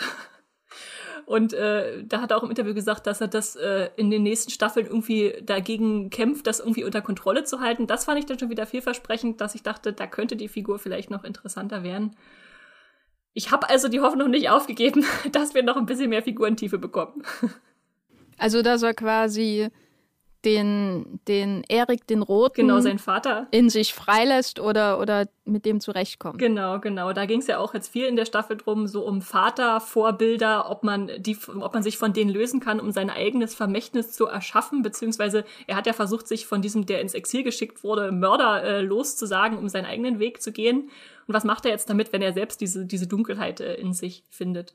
Und ich meine, das haben wir in vielen anderen Figuren auch, wie zum Beispiel in Godwin, der hat ja auch einen Vater, der in Ungnade gefallen ist. Äh, und dann haben wir noch Harald, der seinem Vorfahren Harald Schönhaar nachstrebt. Also alle diese, diese übergroßen Vaterfiguren, die über dem Ganzen schweben, was man dann gleichzeitig auch auf die ganze Serie anwenden kann. Denn über Vikings Valhalla schwebt ja auch die Mutterserie Vikings. Äh, das ist dann schon wieder spannend, ob sie sich davon emanzipieren können oder äh, ja, was sie, was, was sie damit anstellen mit dieser Situation.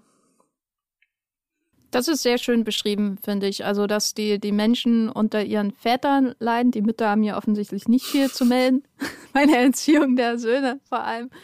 Und dass die Serie damit auch so im Schatten ihres äh, gewaltigen Vaters Vikings oder Mutter ähm, Vikings steht. Wenn man jetzt so fazitmäßig mal zurückblickt auf diese ersten acht Folgen, hat die Serie den Schatten verlassen? Gibt sie genügend Anreize, um, um das weiterzuschauen? Also für mich hat sie diesen Schatten definitiv noch nicht verlassen. Und äh, ich muss auch dazu sagen, ich habe sie vor etwa vier Wochen geschaut, weil ich die Interviews hatte und mich dann schon eher darauf vorbereiten musste. Und wenn ich jetzt zurückblicke, dann merke ich doch, wie sehr vieles schon verblasst ist, so von dem, was ich da gesehen habe. Es gibt so ein paar Sachen wie den, diesen Einsturz der Brücke oder weiß nicht, Lev, der auf dem Surfbrett durchs Schilf sich schiebt, die so irgendwie hängen geblieben sind. Aber dass dann doch jetzt dass dieses äh, Potenzial, dass da was Großes ist, worüber man noch sehr, sehr viel nachdenkt, ja, da, da muss sie mitarbeiten. Und äh, wenn jetzt nicht schon Staffel 2 bestellt worden, äh, gedreht worden wäre und Staffel 3 auch schon äh, geplant wäre, dann hätte ich jetzt nicht sagen können, äh, ob äh, die Netflix noch mal verlängert, wenn es jetzt nicht vorher schon passiert wäre. Das, äh, ja. Ja, da war ich auch verwundert, dass Netflix gleich, die haben ja so viele Folgen bestellt. Die haben ja 24, glaub, 24 genau. Ja. Die jeweils, also Folgen wenn man Staffeln dann von jeweils acht Folgen hat, sind das jetzt insgesamt schon drei Staffeln, die uns erwarten. Und äh, für einen Streamingdienst, der sonst sehr knauserig ist mit seinen äh, Verlängerungen von Staffeln und dann erstmal auf die Zuschauerzahlen äh, guckt, das äh, ist dann schon erstaunlich, dass sie da an diesen Erfolg so sehr geglaubt haben, dass sie sich da voll reingegeben haben. Ja, ich glaube, das kann der Serie auch helfen, weil sie gleich so ein homogenes Bild von sich selbst entwickeln kann und nicht nach jeder Staffel fürchten muss, oh, was, wenn ich abgesetzt werde, mhm. so in der Art, sondern sehr, da kann man sehr souverän einfach voranschreiten und weitererzählen und dann zu einem logischen ersten möglichen Schluss vielleicht auch kommen in der dritten Staffel und je nachdem, wie dann die, die Klickraten bei Netflix sind, ähm, kann man es dann weiter erzählen oder nicht. Das hat, glaube ich, Vorteile. Äh, andererseits, wenn ich nochmal zurückkomme auf die Frage, wie viele Leute schauen das eigentlich wirklich? Und wird diese Serie Teil irgendwie so unserer Popkultur? So sprechen wir über Vikings, mhm. Valhalla. Mhm. Da bin ich halt noch sehr am Zweifeln, weil ich glaube, mittlerweile muss man schon sagen, kann man den Erfolg von bestimmten Netflix-Serien auch daran messen, ob sie in irgendeiner Form mimifiziert zum Beispiel werden, ob sich Leute an bestimmten Aspekten reiben und das zu einer großen Diskussion führt. Und Squid Game zum Beispiel jetzt die, die der, der Fackelläufer unter allen Netflix-Serien, einfach weil es so groß war und, und völlig unerwartet, hat ja all das geschafft. Ne? Die, die Lehrer, haben sich auf, äh, Lehrer haben sich aufgeregt, die Eltern haben sich aufgeregt, alle haben Memes geteilt zu Squid Game monatelang und klar, sowas kann man nicht kopieren. Aber bei Vikings Valhalla würde ich fazitmäßig sagen, obwohl mir die Serie durchaus gefallen hat, ich hatte Spaß an den Intrigen, ich möchte auf jeden Fall noch mehr von diesen Intrigen sehen und weniger Wanderausflüge im Wald. Äh, bei allem, was ich mochte, ist es doch eine Serie ohne Ecken und Kanten. Es ist eine Serie ohne abgedrehte, unerwartete Elemente. Es ist eine Serie, die man schaut und da wundert es mich nicht, dass du sie nicht mehr so genau im Gedächtnis hast. Und dann stolpert man ein Jahr später zufällig über die zweite Staffel. Und das ist das Verhältnis, was man zu der Serie hat, wahrscheinlich. Weil es viel Grund zu Theorienbildung oder bei Reddit abhängen mhm. oder ähm, Unklarheiten überhaupt gibt es ja nicht. Und ähm, das kann ihr langfristig, glaube ich, schaden. Wenn so dieser Vikings-Luck erstmal ab ist mit der zweiten Staffel. So, wenn die Leute nicht mehr denken, oh, es gibt jetzt mehr von Vikings wie es ja wahrscheinlich aktuell ist, weil aktuell ist sie auf jeden Fall recht stabil in der deutschen Netflix Top 10. Ja. Und das kann ich mir vorstellen, könnte ihr langfristig das Genick brechen. Andererseits lieben die Leute Last Kingdom, was ich nie nachvollziehen konnte, obwohl die Serie auch okay ist. Und auf die würde ich sagen, kann man ähnliche Kritikpunkte anwenden wie auf Vikings Valhalla. Mm, nur sieht sie teilweise schlechter aus und billiger, aber da kann sie ja nichts dafür. Und insofern ist alles offen. Hm. Ja, ja, verstehe ich, kann ich total nachvollziehen. Ich denke auch, dass es so eine Serie wird, die dann halt so peakmäßig ein paar Wochen äh, wieder im Gespräch ist oder geschaut wird und dann wieder verschwindet, bis die nächste Staffel kommt. Ja, und bei mir kommt dann halt noch dazu, dass ich halt dieses, diese Vikings-Erinnerungen an die Originalserie beim Schauen nicht abschalten kann und diese Vergleichbarkeit ähm, der neuen Serie nicht unbedingt zugutekommt, äh, um das mal nett zu formulieren, in meinen Augen. Ja, ich glaube, deswegen kann man auch fazitmäßig sagen, es wundert mich nicht, dass Vikings-Fans Probleme damit haben. Also ich nehme mal an, da kannst du zustimmen. Mhm. Also diese, diese Bewertungen bei den verschiedenen Online-Plattformen, die kann man schon auch damit erklären, dass da ein komplett anderes Team dahinter steckt und eine komplett andere, also nicht komplett anders, aber eine andere Serienatmosphäre, äh, eine andere Serienstruktur, weil es eben mehr Ensemble ist als, als Ragnar-Show, zumindest in den ersten Staffeln. Äh, und alles, also sie fühlt sich einfach anders an und deswegen werden wahrscheinlich viele Vikings-Fans enttäuscht sein. Ich muss sagen, ich bin froh, dass die Serie anders ist und ich könnte mir vorstellen, die Leute, die die Serie am ehesten wirklich ins Herz schließen, sind wahrscheinlich Menschen, die, die mit Vikings nichts anfangen können. Das ist eine interessante Zielgruppe, und, oder? Nicht für die ja, Vikings-Fans, ja. sondern für die, die Vikings nie geguckt haben, aber jetzt doch mal ins Thema reinschauen wollen. Hm. Ja, ich weiß nicht, ob das ein wirtschaftlich tragfähiges Modell ist, diese Zielgruppe sich anzu, äh, ans Land zu ziehen mit einer Serie, die Vikings Valhalla heißt. ähm, aber Menschen, die The Last Kingdom mögen und Game of Thrones, die einfach mal am Wochenende was wegwünschen müssen, ähm, einfach weil das Wetter schlecht ist und die Welt traurig, die können, glaube ich, Vikings Valhalla gucken und da ein bisschen oberflächlich Unterhaltung mit haben. Und Leute, die gerne in Wikipedia-Löcher fallen, kurz vorm Einschlafen, abends um elf, die sollten Vikings Valhalla auf keinen Fall schauen. Weil dann ähm, werdet ihr nie wieder ruhig schlafen. Das ist doch mal ein Fazit, oder? Finde ich gut. Wie sieht dein Fazit aus? Finde ich auch gut, ja. Ich habe die Serie auch nicht ungern geschaut, aber sie wird mir jetzt nicht so lange im Gedächtnis bleiben wie Vikings zum Beispiel. Und insofern, ja, äh, wenn ihr was braucht für zwischendurch, guckt es euch an. Ein bisschen Action äh, kann nicht schaden. Ich glaube, die Action hast du auch für dich als gut bewertet, oder? Du als Action-Expertin, Jenny. Ja, also je größer sie wurde, desto besser hat sie mir gefallen. Wie gesagt, das Gemetzel, da kann ich nicht viel mit anfangen. Ja, toll, habt ihr wieder einen Mönch getötet. Na, herzlichen Glückwunsch. da, da kriegt er von, von mir keine Punkte. Wenn, dann muss das schon John Wick machen, einen Mönch töten. Und selbst da würde ich Punkte abziehen. Also im Großen und Ganzen, äh, die Hardcore-Vikings-Fans werden wahrscheinlich äh, recht enttäuscht da rausgehen und alle, die trotzdem sich für Wikinger interessieren, äh, können da mal reinschauen und jetzt äh, werden da jetzt nicht äh, in Abgründe stürzen mit. Genau. Ja, ich glaube, da haben wir Vikings Valhalla abschließend ausführlichst diskutiert und allen, die weitergehört haben, obwohl sie die Serie noch nicht ganz oder noch gar nicht geschaut haben, vielleicht ein gutes Bild davon gezeichnet, was euch da erwartet. Mir bleibt äh, gar nicht mehr so viel zu sagen, außer ein großes Dankeschön auszurichten an alle Fans. Das, hört, das fühlt sich immer so komisch äh, an, das zu sagen, Fans von unserem Podcast.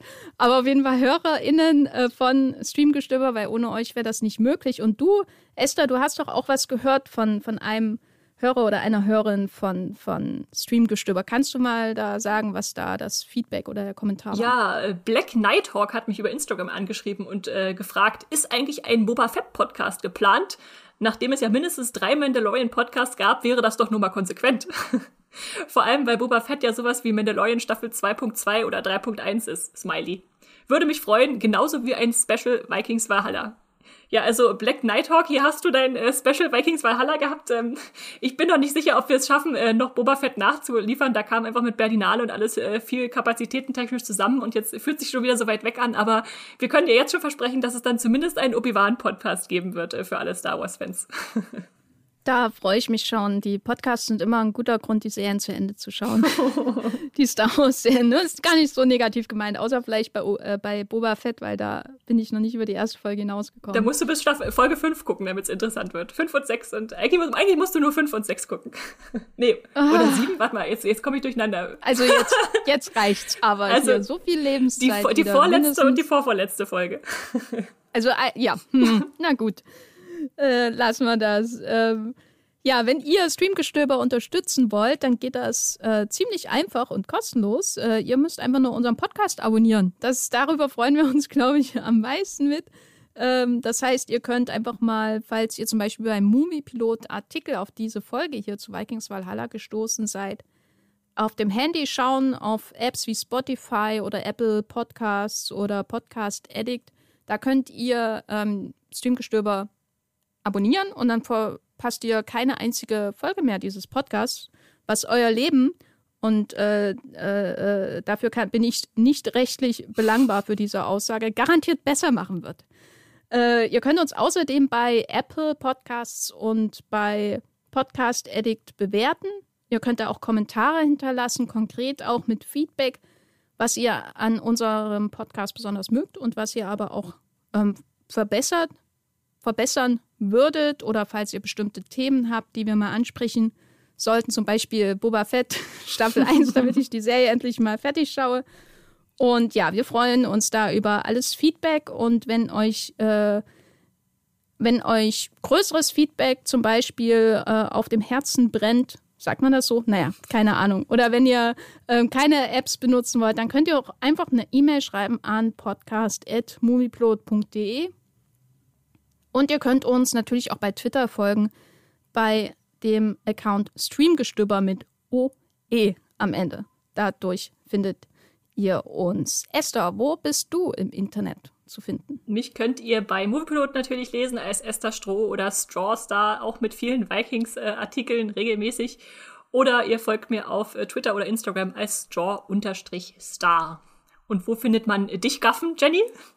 Also, ich bin bei Twitter als Gafferlein und bei Movieplot schreibe ich natürlich auch. Ihr findet mich da einfach als Jenny Jecke, aktuell besonders mit Oscar-Artikeln und warum alles im Bach runtergeht bei der Verleihung.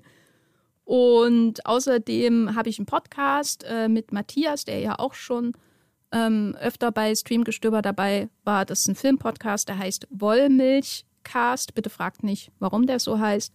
Und ja, das sind so meine wesentlichen Online-Präsenzen. Falls ihr noch Podcast-Stoff braucht, dann könnt ihr einfach mal in eurer Podcast-App also, oder bei Spotify schauen, ähm, bei Streamgestöber. Wir hatten schon Folgen zu Vikings, wir hatten Folgen, Folgen konkret zum Ende, wir hatten Folgen zu der allgemeinen Frage, warum ist diese Serie eigentlich so beliebt? Wir hatten auch Folgen oder eine Folge zu ähm, The Last Kingdom und wir hatten schon diverse Folgen zu Game of Thrones, wo ihr auch äh, meine Wenigkeit äh, wieder treffen werdet. Ihr habt also ganz viel Stoff zum Hören und natürlich darüber hinaus die aktuellsten Folgen von Streamgestöber mit den äh, kommenden Serien-Highlights und noch viel, viel mehr. Viel mehr bleibt mir nicht zu sagen, außer vielen Dank fürs Zuhören und streamt was Schönes. Tschüss. Das war die neue Folge Streamgestöber. Abonniert uns bei Spotify, Apple oder der Podcast-App eures Vertrauens und wir freuen uns auch ganz besonders über eure Bewertungen. Die Musik wurde aufgenommen und produziert von Tomatenplatten. Feedback und Wünsche gehen an podcast.moviepilot.de. Wie ihr mit eurer Sprachnachricht im Podcast landet, erfahrt ihr in den Show Notes und unter www.moviepilot.de slash podcast.